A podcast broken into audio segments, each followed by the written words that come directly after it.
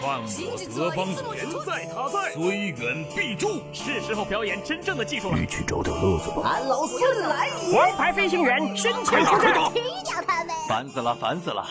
我的观点是：资讯万里挑一，科技择优而用。欢迎收听今天的科技大乱斗。好戏开场了。雷军算得上是国内手机 CEO 里面最喜欢网络直播的了。每当新品发布前后，他都会进行直播，对产品做宣传。昨日，雷军又一次直播，向观众们介绍了小米 5S 和小米 5S Plus 的信息，并回复观众提出的问题。其中谈到价格问题时，雷军表示不能理解外界将便宜和屌丝划等号的做法。但有网友说，使用了一个月的小米 5S 发热严重，雷军很生气，并在直播中爆出了粗口，称网友是友商派来的水军。本月十八日，锤子 T3 就要正式和大家见面了。为了迎接 T3，锤子 T2 今天在京东上也开始了促销活动。发布会将近，网友对 T3 越来越关注。昨天晚上，有微博网友问道。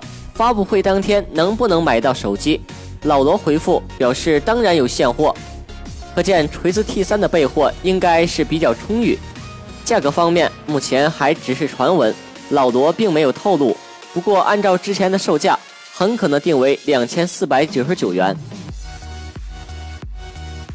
有网友在微博上晒出了一组自制亮黑色 iPhone 的图片，不过并不是 iPhone 七，而是 iPhone 5S。从图片来看，他用胶带把屏幕、摄像头、天线等部位盖住，随后用砂纸将原本的金色漆打磨掉，最后直接喷上了黑色的漆。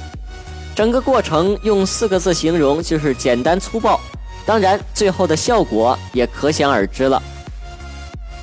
郑州一位用户称，十月二日晚上拿着新买的 iPhone 七摄像的时候，手机突然爆炸，从中间崩开，成了两半。手被炸肿了，脸也被飞溅的玻璃划伤，险些被毁容。男子致电了苹果售后客服，客服表示他无权处理，只有等总部来解决。男子并没有提到手机是通过什么渠道买的，目前此事正在调查当中。好了，今天的新闻就到这里，我们明天再见。